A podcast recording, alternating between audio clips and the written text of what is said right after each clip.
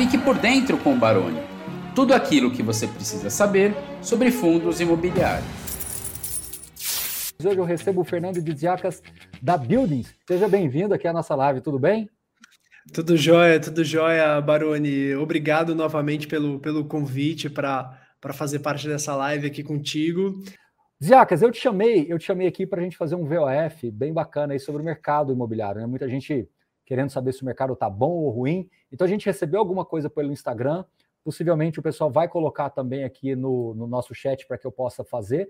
A ideia é fazer uma live rápida, aí, coisa de 30 minutinhos. Então não deixem de participar do sorteio, que daqui a pouco a gente dá o resultado para vocês. E eu já vou chegar chegando, já vou para a primeira afirmação, e aí você pode falar se é verdadeiro ou falso, segundo a sua visão, tá? Então, a primeira delas é a seguinte, ó as lajes tendem a se valorizar aí no curto médio prazo, verdadeiro ou falso? Verdadeiro, eu acho que com certeza o mercado de escritórios nesses últimos anos sofreu bastante. É fato que o metro quadrado do ponto de vista de venda nunca desvalorizou. Você nunca consegue pagar mais barato do que você já pagou anteriormente, mas para locação a desvalorização foi real. Agora que o pior da pandemia já passou, a gente vê uma retomada de preços de locação para escritórios, com certeza também os preços das lajes, a, a, gente tende a ver recordes atrás de recordes, como já tem acontecido, aí preços passando de 35, 40 mil reais o metro quadrado. Então essa afirmativa é, é verdadeira, com certeza. Maravilha. Bom, a outra, outra bem legal aqui que chegou sobre home office, né? O home office ficou no passado mesmo, o modelo é híbrido, verdadeiro ou falso? É um misto de, de respostas, mas eu, eu diria que entre home office 100% e híbrido, o, o modelo home office 100% ficou mais no passado. Então, essa afirmativa tende a ser mais verdadeira, considerando o modelo híbrido como um modelo mais permanente. São raríssimas as empresas que a gente conversa hoje que mantêm 100% dos seus funcionários em casa. Hoje, andando pelas ruas de São Paulo, quem é da cidade está acostumado a ver o mesmo fluxo de pessoas que a gente via anteriormente então, sim, é verdadeiro. Hoje o modelo híbrido é o modelo que veio para ficar. Maravilha. E o, o, híbrido não quer dizer também que será ruim, né? Ou seja, é, não, é, não quer dizer que as empresas vão entregar a área, não é nada disso. É só uma readaptação mesmo do modelo interno, né? Muitas dessas áreas, na verdade, já foram devolvidas, né? Assim, é muito difícil a gente dizer que não houve um encolhimento das empresas, né? Os nossos números mostram que durante a pandemia, basicamente, segundo o TRI de 20, e terceiro TRI de 21, nesse período o mercado devolveu um milhão e meio de metros quadrados. Né? Obviamente, locou, isso eu estou falando de São Paulo capital, tá? Locou em outros espaços, então a líquido é entre o que devolveu e o que locou foi de 500 mil metros, foi isso que o mercado perdeu. Então as empresas ficaram de fato um pouco menores. Teve um rearranjo de modelo de layout, de quantidade de pessoas que visitam o escritório periodicamente, mas eu creio que o que já era para ter sido posto, as devoluções já foram postas. A partir daqui, eu vejo mais uma tendência das empresas voltarem a crescer do que voltarem a reduzir. Ó, agora uma pimenta aqui bem caprichada, quer ver só? Melhor ter 20%, 25% de vacância na Chucre do que em Alphaville. Verdadeiro, definitivamente. Eu não vou ficar em cima do, em cima do muro, não. A, a, a, pergunta é muito própria, porque acho que as duas regiões hoje estão com essa taxa de vacância em, 20, em torno de 25%, 30%. Porém, existem alguns detalhes que tornam a região da Chucre uma região muito mais valorizada e com potencial maior. Acho que primeiro a quantidade de empresas que já estão instaladas ali. Eu acho que o serviço no entorno da Chucre conta muito a favor. É, a gente precisa levar localização fina por localização fina. O Chucre você está dentro da capital, Alphaville. Muita gente que às vezes ouve, não é de São Paulo, parece um pouco óbvio, mas Alphaville não está dentro da cidade, é um outro distrito, fica em Barueri. Então, acho que para uma empresa escolher Alphaville hoje, ela precisa ser muito é, direcionada por custo, né? Lá você consegue um valor muito menor, mas profundidade de demanda, ou seja, de interesse de empresas, a Chucre Zaidan é uma região muito mais desejada, com uma infraestrutura melhor. Então, nesse momento, do ponto de vista de tijolo, sem comparação, Chucre Zaidan, Chucre Zaidan é melhor. Olha, eu tô, eu tô tentando achar uma falsa aqui, mas eu vou arriscar. Quem sabe essa seja falsa, ó. Ser ah. leaseback não vale a pena no longo prazo, a empresa acaba pagando mais aluguel do que o valor do imóvel. Então, ser leaseback não é bom, verdadeiro ou falso? Falso, né? Eu acho que ah, é falso. Sem uma falsa. Sem o leaseback, obviamente, que a operação como um todo ela precisa ser muito bem projetada. Não é todo o leaseback que faz sentido. Mas do ponto de vista, como o mercado está muito profissional hoje, as empresas estão com essa conta muito mais assertiva, muito mais na ponta do lápis. Então, eu acho que das operações de sem leaseback que a gente viu recentemente, todas elas faziam muito sentido, principalmente para a empresa antiga proprietária e nova locatária tá? Levando em consideração o custo desses imóveis, nenhum deles foi vendido por uma bagatela. E considerando que essa operação só faz sentido para empresas que não têm foco no imobiliário, então talvez valha a pena a gente explicar um pouco mais o que isso significa. Uma empresa que é uma empresa de, sei lá, de bebidas, é dona de um galpão e ocupa. Então vem um fundo imobiliário, uma gestora, um proprietário, um investidor, compra aquele galpão e aluga para a própria empresa. Esse é o modelo de sale leaseback. Esse, essa compra nos últimos anos foram em valores até algumas dessas compras acima de mercado, assim, por conta de um custo de oportunidade. Então, eu acho que para a empresa que, que participou do ponto de vista de vendedor e nova locatária, seu leaseback pode fazer muito sentido, porque pega esse caixa e reinveste no próprio negócio, que é o core business da empresa, né? Maravilha. Ó, eu acho que essa vai ser falsa, quer ver? Vamos ver, ó. Não devo, não devo me preocupar com a atividade construtiva dos galpões logísticos à tecnologia, etc. Não devo. Olha, eu diria um, um falso categórico há seis meses atrás, mas eu começo a ficar mais na dúvida, e aí eu vou me permitir. Olha, que surpresa que você está me dando pois aqui, é, Pois é, agora pois eu fiquei é. curioso. É, eu vou permitir dialogar um pouquinho mais sobre esse tema, porque é o seguinte: é, a taxa de vacância para galpões logísticos, quando a gente olha o Brasil inteiro, pela primeira vez no segundo trimestre de 2022, ela baixou da casa de 10%. Então, desde que a Buildings monitora esse mercado, que era 2013, ou seja, basicamente 10 anos, a taxa de vacância sempre ficou acima de 10%. A média dos últimos 10 anos era 20, 25. E aí de 18, 19 começou a cair, a pandemia super acelerou. E no segundo TRI de 22, que é o nosso último fechamento, taxa de vacância em 9.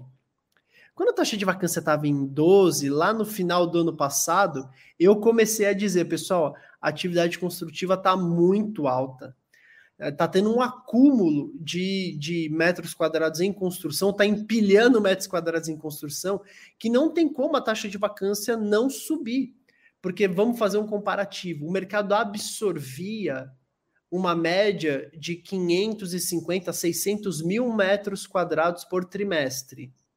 Ou seja, o mercado absorvia 2 milhões e 200, 2 milhões e 400 metros quadrados por ano. Era esse o crescimento. Quando eu vi uma taxa de uma atividade construtiva na casa de 4 milhões e meio a 5 milhões e um galpão se entrega num prazo de, no, de 6 a, a 18 meses, eu falei, bom, o mercado vai entregar mais do que ele está tendo a capacidade de absorver. Com certeza a taxa de vacância vai subir, precisamos nos preocupar com a atividade construtiva. Mas, Barone, o que, que aconteceu nesses últimos trimestres? A gente que o, o, mercado que absorvia uma média de 550 a 600 mil por tri passou a absorver 900 mil, 1 milhão, 1 milhão e 50 mil metros. Nos últimos três trimestres, nós batemos três vezes o recorde de quantidade de metros quadrados absorvidos, ou seja, o mercado está entregando muito, mas ele está é, ocupando muito, uma demanda assim muito alta.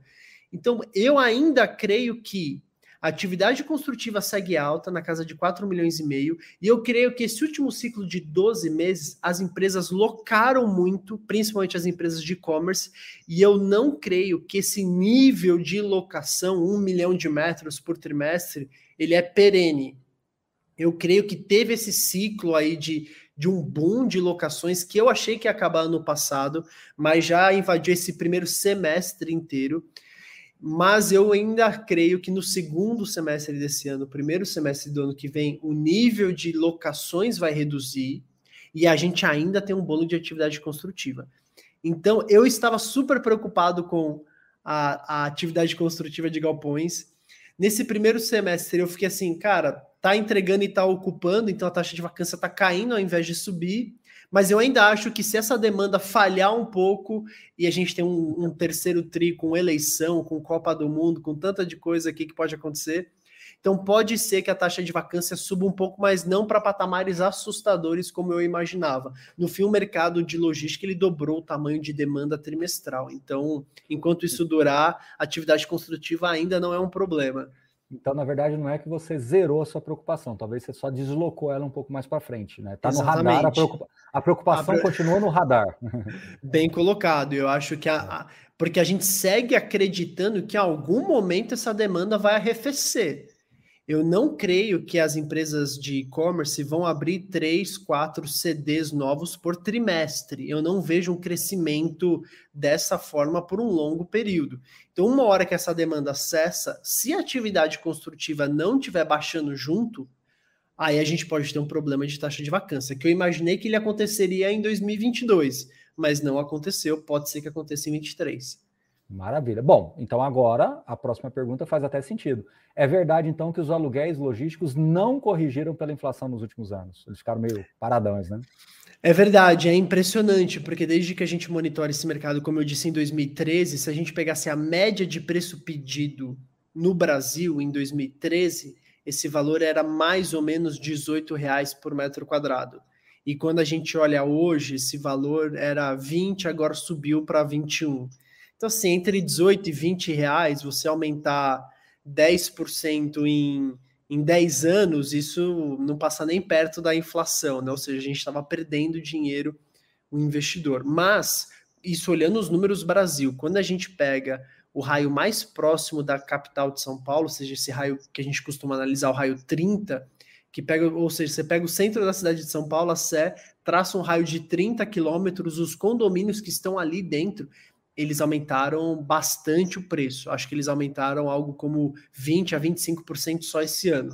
Então a gente vê uma retomada de preços, é, principalmente nessas regiões bem demandadas. Então o preço aumentou, mas de 2021 para 2022. De 13 até 2020, o preço basicamente não perdeu para a inflação, com certeza. É. Quanto mais próximo da, do, do raio, mais corrigiu pela inflação, né? Me corrija se eu estiver errado, mas tem galpão a 40 reais o metro quadrado. a gente tem galpões a 40, alguns que estão dentro da cidade e que às vezes eles têm uma vocação quase que para escritório também galpões um pouquinho mais mistos, né? Multiuso, né? Bem... Isso, exatamente. Aí ele pega esse preço sim. Mas se a gente for pensar em Guarulhos, em Barueri, que são as regiões próximas de São Paulo com galpões de alto padrão, o preço já passou de 30 reais o metro, coisa que há uns, há uns trimestres atrás era 22, 23, por aí. Então aqui Muito sim o preço tá nessa região está bem acima da média do Brasil. Muito bem. Pessoal, já chegamos aqui na metade da nossa live. Não deixe de participar do sorteio de um ingresso, de um convite para o Fee Experience. Lembrando que o Fernando Ziziacas estará lá agora, 24 e 25 de setembro. O, o Fernando, olha só que bacana, vocês estão dando cobertura agora na plataforma com relação a shoppings. E uma Sim, das é perguntas verdade. que chegaram aqui justamente foi exatamente foi, foi nesse sentido. Os shoppings realmente voltaram aos patamares pré-pandemia, verdadeiro ou falso? Verdadeiro, verdadeiro. Eu acho que o movimento no shopping já retomou. O brasileiro tem essa, costu essa cultura forte de ser chopeiro, né? Principalmente aqui em São Paulo, é uma, é uma cultura popular. As pessoas gostam de, de ir para shoppings e a gente, de fato, tem visto um fluxo de pessoas muito grande. Quando a gente olha com um olhar atento, a gente ainda vê alguns reflexos da pandemia, porque os shoppings ainda têm uma taxa de vacância um pouquinho maior do que a costumeira. Se a gente pega alguns shoppings bem icônicos da cidade de São Paulo, é, que, que durante muitos anos tiveram taxa de vacância por volta de zero, hoje, se você tiver aquele olhar atento, porque o chopeiro ele esconde a, a taxa de vacância, né? Ele coloca um tapume bonito, até uma imagem de uma outra loja, porque ele não gosta de revelar que aquele espaço está vazio. Com esse olhar, você começa a achar uma loja ou outra disponível em shoppings é, que tem, de fato, um papel importante na cidade. Nesse sentido, eles ainda estão sofrendo um pouquinho resquício da pandemia, mas do ponto de vista de fluxo, pô, eu tenho a dizer que os shoppings nunca tiveram tão cheios, né? Então, o consumidor voltando, com certeza as lojas virão, voltarão também. Então, acho que a gente está muito mais próximo do normal pré-pandemia. Vamos dar uma beliscada aqui em renda urbana, depois nós voltamos para lajes. O pessoal mandou algumas questões aqui também. Bom, renda urbana de hoje será a logística de amanhã. Deixa eu dar meu pitaco com relação a isso. Eu acho verdadeiro, viu, o, o, Diacas? Eu vou dizer por que, que eu acho verdadeiro. Claro que não é aquela logística tradicional, de alta complexidade. Mas onde eu entendo que isso aqui é verdadeiro? Do ponto de vista de que como o ativo de renda urbana, essencialmente, ele está nesse raio 15, por, por essência, Sim. você não vai fazer um supermercado, um atacarejo a 50 quilômetros do centro da cidade. Você está nesse raio. Então, acho que ele pode sim ter, da mesma forma que você acabou de falar aqui, tem ativos de logística dentro da cidade que tem uma parte de escritórios, eu acho que o renda urbana vai ser um logística que vai ter uma parte, aliás, vai ser um varejo que tem uma parte de logística. Compõe meu raciocínio? Logística Sim. com uma parte de escritórios, e um varejo com um pouco de logística, para você ter ali um last mile natural.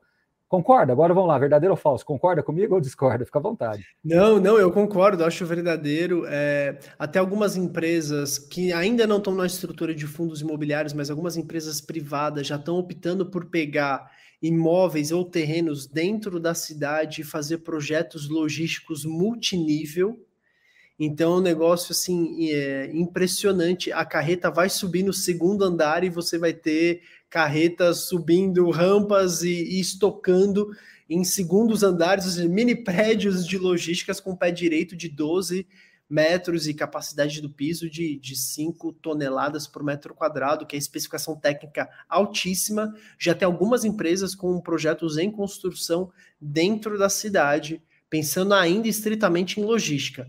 Mas tendo essa tecnologia, uma vez que você tem o terreno, o que impede de ter de fato um mercado embaixo e uma logística em cima, ou vice-versa. Então eu acho que os terrenos eles vão passar, esses grandes terrenos vão passar por uma ressignificação muito em breve. Então é com certeza todo supermercado grande dentro da cidade, se o proprietário piscar, vai ter logística comprando para fazer last mile, com certeza. Bom, só para fechar esse assunto aqui de renda urbana, o terreno pode valer mais do que o imóvel. Eu entendo que, claro, depende muito da abrangência do terreno e depende muito da complexidade do imóvel. Você acabou de falar um imóvel que tem uma tecnologia embarcada forte. Mas se a gente pensar naqueles atacarejos assim, que você tem uma estrutura relativamente simples, sim, né? De, de alguma forma o terreno, dependendo da localização, ele pode valer mais do que o próprio imóvel. Né? Sim, é difícil a gente pensar assim, o que seria um imóvel sem o terreno. Dá para você é. pensar o que é o terreno sem o imóvel, mas não dá para é. pensar o que é o imóvel sem o terreno. Mas, em linhas gerais, sim. O que é melhor? O que vale mais? Um terreno bem localizado ou um imóvel não bem localizado fora?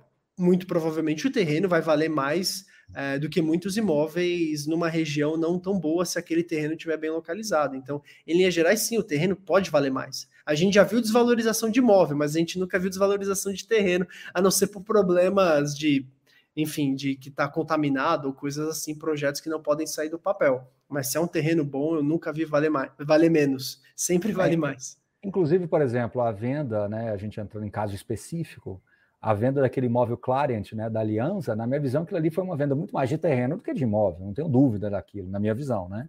Sim, é, o potencial que aquilo tem, né? Uhum. No RBR também tem aquele SLB Somos, né, aquele seu leaseback da Somos, que também é uma, uma operação que é muito mais pelo terreno do que pelo imóvel em si. A, a, o padrão construtivo ele não, não, não, não daria, não traria o valor necessário para uma operação dessa. Mas que são só dois exemplos dentro do nosso mundinho aqui, fundos imobiliários. Sim. Mas vamos, vamos voltar um pouquinho para Lages, só que o, o, pessoal gosta, e depois eu quero ver alguma do chat, embora o pessoal no chat está fazendo perguntas mais gerais, tá? Por exemplo, o Alisson pergunta aqui se agora é fundo de papel CDI, porque vai ter deflação. Rapidinho, Alisson. É, é, eu acho que, assim, primeiro que nós não temos muitas opções de, de fundos CDI.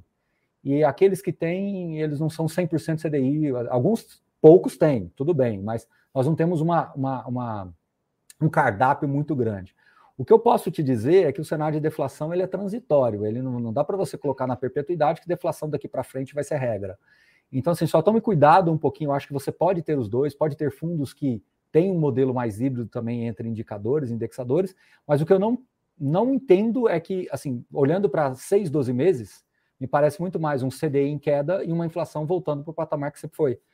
Né? Claro que eu acho que tem duas coisas, tá, Didiacas, que o pessoal colocou na perpetuidade, que foi aquela inflação absurdamente alta lá do IGPM a 30%, uhum. e Sim. agora deflação um mês atrás do outro. Acho que não é nenhuma coisa e nem outra. Né? Sim, com certeza. Uh, Foram momentos mais... típicos da história econômica do mundo, né? Então, assim, não dá para perpetuar nada que aconteceu nesses últimos dois anos e meio, né? É isso.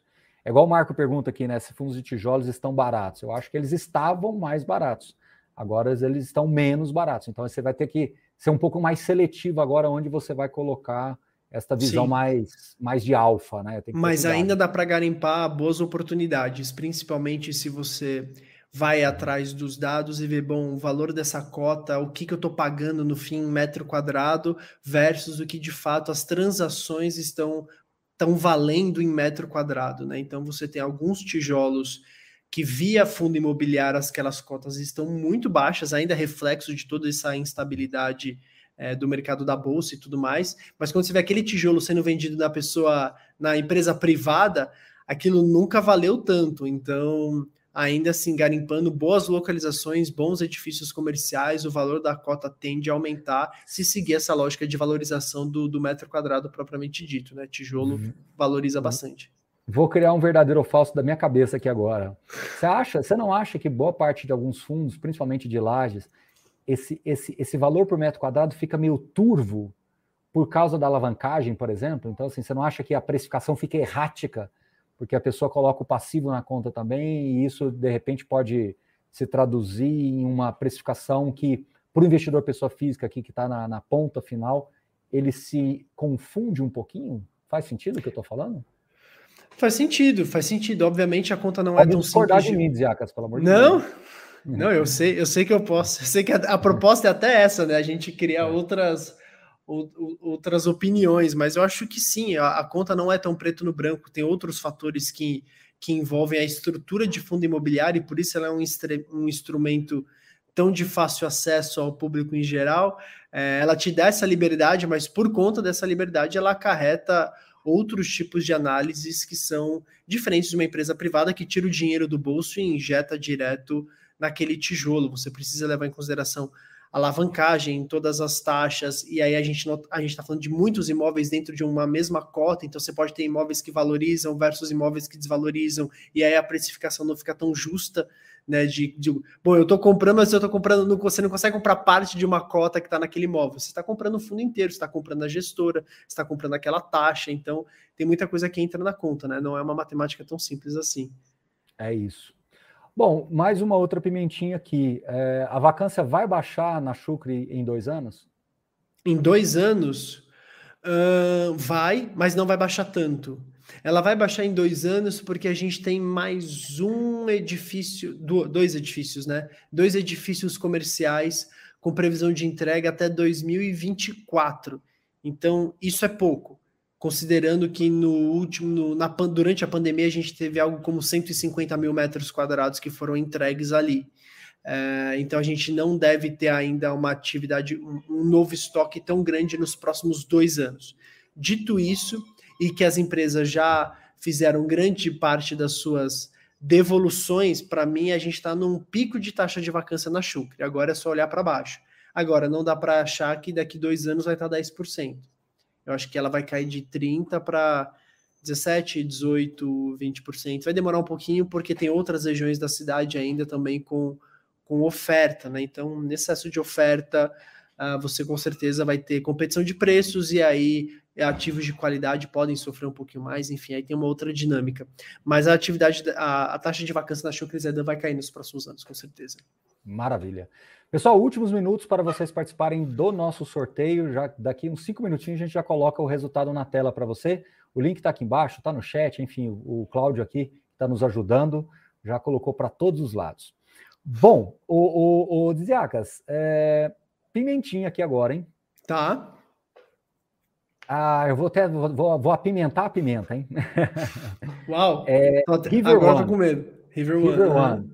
A localização é mais desafiadora. Verdadeiro ou falso? Sim, é verdadeiro, ah, definitivamente verdadeiro, verdadeiro. Mas isso quer dizer que ali é ruim, ou seja, que você tem dá para comparar, por exemplo, com aquele com aquelas localizações assim que, poxa, é, é ruim, necessariamente ruim. Não, aí é falso. Não é, é falso. necessariamente ruim mas ela não é a região primária. Vamos pensar que primária é a região óbvia. Uhum. O que, que a uhum. gente considera região óbvia? Para a gente, região óbvia, a gente não coloca nem a Chácara Santo Antônio, que está para. Aí é, fica o lado de cá, o lado de lá do Rio, né? É. Quando a gente pensa em uhum. São Paulo. Mas a gente considera, assim, até a Chucre Zaidan, ali o Parque da Cidade, Star Towers, que eu vi que o William comentou aí no, no chat, que é o projeto que está em construção lá. Para mim, dali até Pinheiros, desse lado da marginal, ou seja, passando pelo Shopping Eldorado e subindo até a Paulista, ali é o coração da cidade. Quando a empresa pensa em escritórios, é para lá que ela está olhando.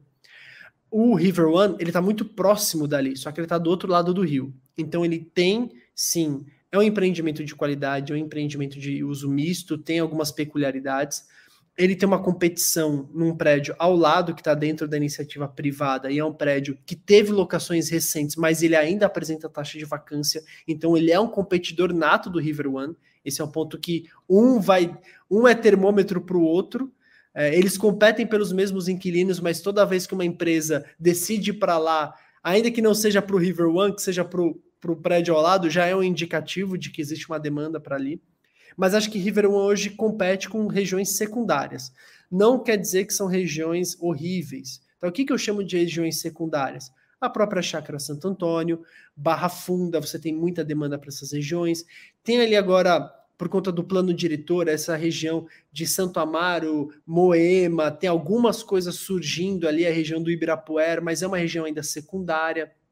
Para mim, uma região que está totalmente fora do eixo é zona norte da cidade, o extremo zona leste.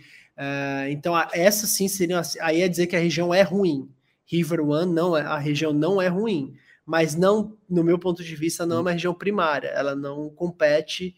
É, quem está olhando Faria Lima não está olhando River One.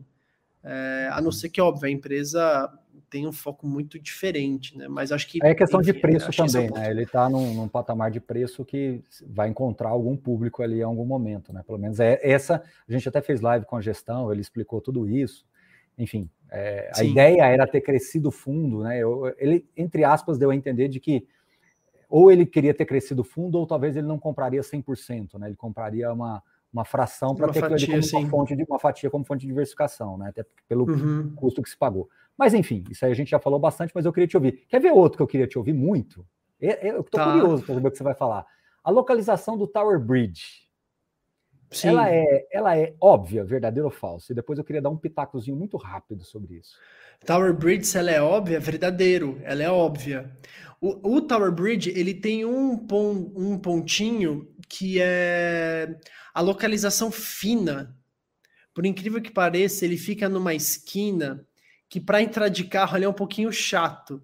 É, mas é um detalhe que as empresas, na hora de visitarem, elas, elas pesam um pouco. Mas o Tower Bridge está numa localização óbvia. Ali, uhum. ali acho que o ponto do prédio não é não é localização. Tem um quesinho de localização fina, mas o prédio tem.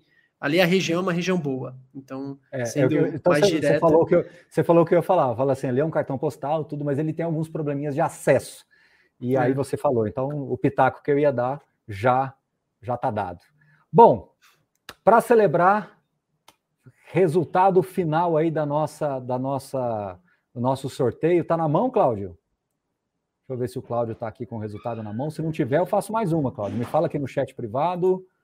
Ah, estão sorteando, então ainda não. Vamos, vamos mais uma aqui. Deixa eu pegar aqui mais uma, mais uma, deixa eu ver.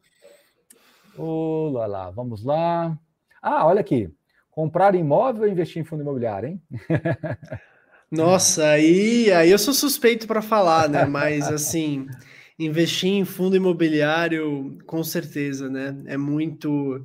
Bom, tem diversos aspectos aqui que a gente pode elencar, mas sendo simplista, como a pergunta talvez é de alguém que ainda não entrou no mercado, talvez não está palpando, eu acho que alguns pontos que podem te fazer investir em fundo imobiliário. Eu acho que primeiro é o leque de opções que você tem e o acesso que você vai ter a imóveis de alta qualidade que eventualmente na pessoa física você não conseguiria ter. Esse é um ponto um. O segundo, pensa que o gestor ele funciona como se fosse um síndico, um broker de confiança que você fala, olha, eu comprei esse imóvel, cuida para mim. E ele cuida para você de forma profissional. Então você ter essa gestão conta muito. Uh, reprecificação diária, eu acho que ela é boa porque ela está mais ela, ela acompanha melhor a realidade de mercado, o fato de estar tá sendo tradeado na bolsa, você tem essa facilidade de saber de fato quanto aquilo custa. Eventualmente tem imóveis de família que falam, não, meus pais pagaram há 20 anos atrás, eles pagaram 300 mil. E aí os familiares pensam, não, hoje vale pelo menos o dobro, vale 600. Pô, legal, mas quem que disse que vale? Não, é porque eu ouvi dizer que tem um, não sei o quê, e aí na hora que você vai ver mesmo, você vende por 400 e pouco, porque o mercado apertou. Então, fundo imobiliário você tem essa reprecificação diária, você sabe exatamente quanto está custando, né? Ô, Fernando, e... eu... hum. ah. Não, é que eu queria. Pode, pode concluir, desculpa, achei que você tivesse. Ah, não e, o, não, e o último ponto que eu acho que é o ponto que faz mais sentido aqui é liquidez. Eu acho que é liquidez, o ponto, o fato de você conseguir, em algumas horas, se desfazer de, caso você precise de dinheiro na mão, é você se desfazer de um portfólio. Por exemplo, você tem 500 mil reais investidos em fundo imobiliário, uh, você consegue se liquidar daquilo em um dia só. Uh, tenta pegar o seu apartamento que vale 500 mil e coloca ele à venda. Até achar um interessado que vai visitar, que você vai entrar em contrato. Se tudo for muito rápido, você só vai ver esse dinheiro daqui um mês, dois meses. Se tudo for muito rápido. Então, liquidez de fundo imobiliário é uma das grandes vantagens que você tem, além de todas essas que eu citei. Fernando, eu sei que você tem um, um compromisso, uh, então está em cima do laço. 7h40 eu estou tranquilo ainda. Então não, não, mas eu, eu, queria ouvir, eu queria te ouvir pontualmente, deixa eu ver se o resultado já está pronto. Ó, já tem aqui, já temos aqui o, o, resultado. Então eu queria te ouvir muito rápido, muito rápido mesmo. É, verdadeiro ou falso? Galpão classe C vai dar trabalho em algum momento para a gestão, porque mesmo sendo bem localizado, você tem um padrão construtivo que vai precisar de, um, de, de, um, de uma repaginação assim que é pesada, né? Sim, por que, que a gente ainda é verdadeiro que imóveis de baixo padrão vão precisar de uma repaginação? Até porque são raros os imóveis de baixo padrão em galpões. Se você for pensar na estrutura hoje de condomínios logísticos, que é aquilo que a gente cons consegue monitorar todos do Brasil, 80% desse portfólio é minimamente classe A. Não quer dizer que ele é AAA, mas ele é um mercado, para você ter uma ideia, hoje o mercado de condomínios logísticos está batendo 30 milhões de metros quadrados. Há 20 anos atrás, era um mercado de 1 milhão de metros quadrados de condomínios. Então, é um mercado que assim cresceu muito, é um mercado novo. Não é igual o, o centro velho da cidade de São Paulo, do próprio Rio de Janeiro, que você tem imóveis de 1930. Você não tem. Para condomínios logísticos, muitos deles são minimamente classe A, um pé direito de 8,9, é, uma capacidade de piso ali de 4. Aí é claro, você tem o galpãozinho que não está na estrutura de condomínio, que não está dentro de uma administração profissional, que tem aspectos técnicos muito baixos, a depender da localização, derruba e constrói de novo. Né? Então acho não, que aí não entra nem retrofit. Aí acho que é mais uma questão de derruba e constrói de novo, né? Você falou que eu queria. Aí voltamos na história lá do terreno. Aí se, se for bem Aí o terreno vale é o mais, terreno com certeza. Vale. Com certeza vale muito mais. 100% alinhados nessa. Ó o Campos sacaneando aqui, ó. Campos Capital. Palmeiras tem ou não tem Mundial? Verdadeiro ou falso? Essa, eu não, essa eu vou deixar para o Jean Roseto responder. Ele já respondeu. Eu não vou responder então tá. essa. Última, com relação a agro. Você concorda que também tem uma certa dificuldade, inclusive, de profissionais precificar o valor real de um metro quadrado de agro principalmente no residual, ou seja, olhando para o final de um contrato, precificar uma laje corporativa é uma coisa, precificar um agro é um pouco diferente. Então, você concorda que isso ainda é algo que o mercado está aprendendo, verdadeiro ou falso? Eu, eu, concordo, sim, eu acho verdadeiro, mas eu de fato aqui eu tô aqui para emitir uma opinião, não tô aqui para emitir dados, porque o mercado de agro é um mercado que, como empresa, a gente não monitora. Mas levando em consideração toda a maturidade que a gente tem para o mercado de escritórios, hoje a precificação de uma laje é muito mais fácil de ser feita do que o agro, que é um negócio que já existe no Brasil há milhares de anos, mas que dentro dessa estrutura nova é mais recente. Então, com certeza, a precificação de escritórios ela é mais assertiva hoje. Maravilha. É, eu sempre falo que a precificação do agro ela ainda é uma coisa que a gente vai aprender com a bola rodando, né? Não, não, não dá para você cravar com tamanha assertividade um, um, um, prédio, né? Por mais desafiadora que seja a região, você consegue precificar melhor. Eu acho que isso é um ponto que a gente vai aprender. Deixa, deixa, eu, deixa eu pegar aqui, eh, Barnum, se você me dá uma licença. Claro que eu dou. Só, eu só quero aproveitar que tem um, um, questionamento do Wellington E3, que ele coloca assim, né? Nunca vi alguém perder algo ou dizer que foi um mau investimento comprar imóvel. Eu mesmo já tenho um terreno que valorizou 100% em oito anos. Sobre esse comentário, acho que a gente tem muitas. É, é, podem se haver muitas experiências. Tem de fato pessoas que compram um imóvel na planta, três anos depois ele vale 30% a mais. Isso é regra? Isso não é regra. Vamos pensar que alguns imóveis, quando você pensa em valorização de 100% em oito anos, se você for olhar, isso é basicamente inflação. O teu dinheiro de hoje vale metade do que ele valia, ou seja, na verdade a inflação ele comeu isso. Então, esse, essa valorização você também teria no mercado financeiro. Esse é o meu ponto. Ah, em oito anos ele valorizou 100%, que dá uma conta de padeiro de 12% ao ano, né, sem considerar é, juros sobre juros e tudo mais. Essa é uma valorização que você também teria no mercado financeiro, se não maior, e com algumas seguranças a mais. Porque aí entra o ponto de tudo que eu falei. Legal, esse, esse terreno hoje vale 100%, mas vai vender o terreno. Aí você precisa achar um comprador, você precisa depois pagar os custos de corretagem, você precisa pagar a documentação daquilo e o fundo imobiliário, obviamente, se você tiver um ganho, você paga o imposto de renda, assim como você pagaria na venda do imóvel sobre ganho de capital, mas você consegue resolver isso em um dia. Né? E você tem uma segurança de gestão de mercado financeiro que é difícil você comparar com imóveis. Então, por exemplo, há um tempo atrás eu precisei ajudar minha mãe a vender o apartamento dela. A gente sabia que o apartamento valia 600 mil reais. Só que na hora de vender, é para você achar um comprador, você depender da pressa que você tem, você obrigatoriamente precisa baixar esse valor para conseguir ter acesso ao dinheiro na mão. Então, o mercado financeiro ele te dá algumas seguranças que o imóvel de tijolo não dá. Aí é 100% opinião. A é minha opinião, vale bom, você, vale a pena você comprar um imóvel se você quer usar esse imóvel, chamar de seu, reformar do seu jeito e viver nele. Do ponto de vista de investimento, eu vejo poucos argumentos que me fariam investir direto no imóvel versus mercado financeiro. E eu não estou falando somente de FIIs, eu estou falando de uma pluralidade de investimentos que envolva FIIs, ações, renda fixa. Eu acho que esse mix hoje é, o mercado financeiro há 20 anos atrás ele era muito mais difícil de investir. Hoje a gente tem jovens de 13, 14 anos que com celular conseguem investir na bolsa, na, no mercado de ações. Então, assim, ficou tão mais fácil que eu vejo poucos atrativos no investimento tradicional de imóvel versus via mercado financeiro, né? Então, só queria aproveitar essa, esse comentário que eu li e, e trazer um pouquinho de opinião a mais.